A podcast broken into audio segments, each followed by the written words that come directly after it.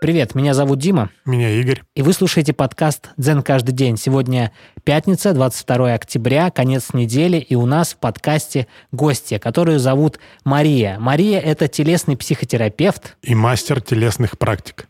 И сегодня мы с Марией обсудили притчу, которая называется «Не проспать». Слово «гости».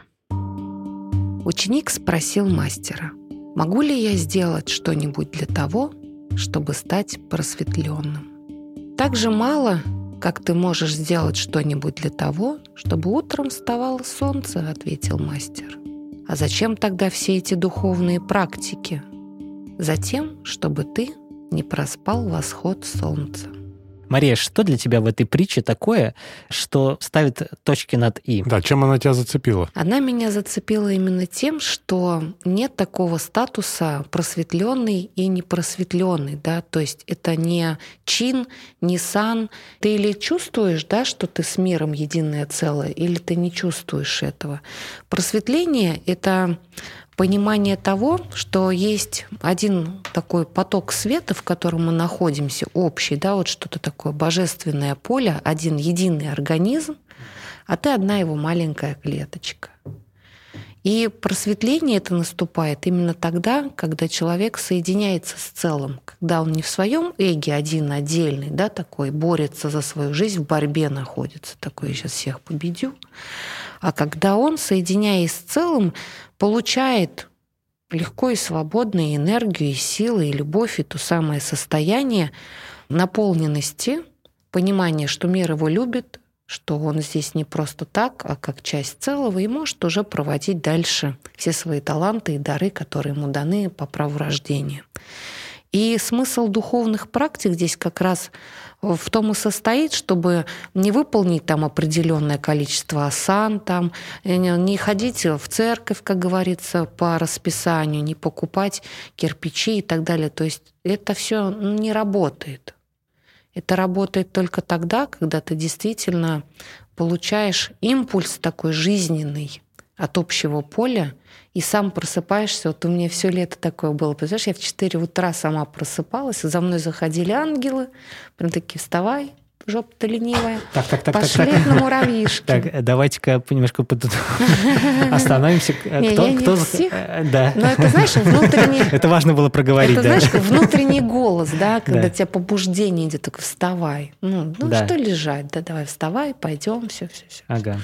Разговор с собой. Когда же второй-то тебе что говорит? Ну, давай еще полежим. Ну, куда ты собралась? Там, наверное, прохладно, да? И м, вот именно в такие моменты я это прожила просто сама, да, когда мы соединяемся с целым, вот этот импульс вставать с ранним солнышком, ходить в лес, наполняться вот этой красотой, да, там такие процессы внутренние, да, распаковка прям идет.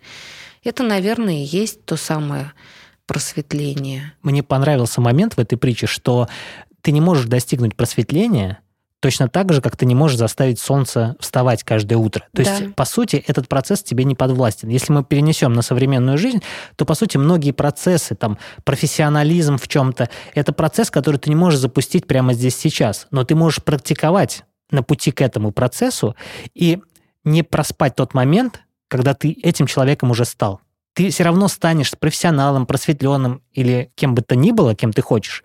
Просто не проспи этот момент, потому что в погоне за моментом ты можешь не осознать, что ты уже этим стал. Да, и ты знаешь, вот, э, может быть, слышали, Екатерина Сокальская, есть такой потрясающий психотерапевт. Ну, у нее много очень регалий, она известна во всем мире.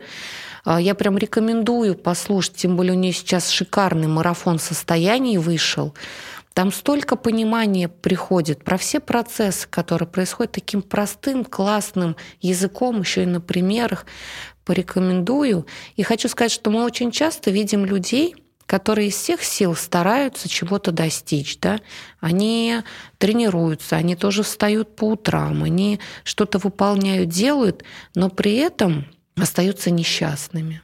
И эти старания, они еще больше. Я же делаю, но почему я не чувствую этого кайфа? Вот почему меня все равно ничего не радует?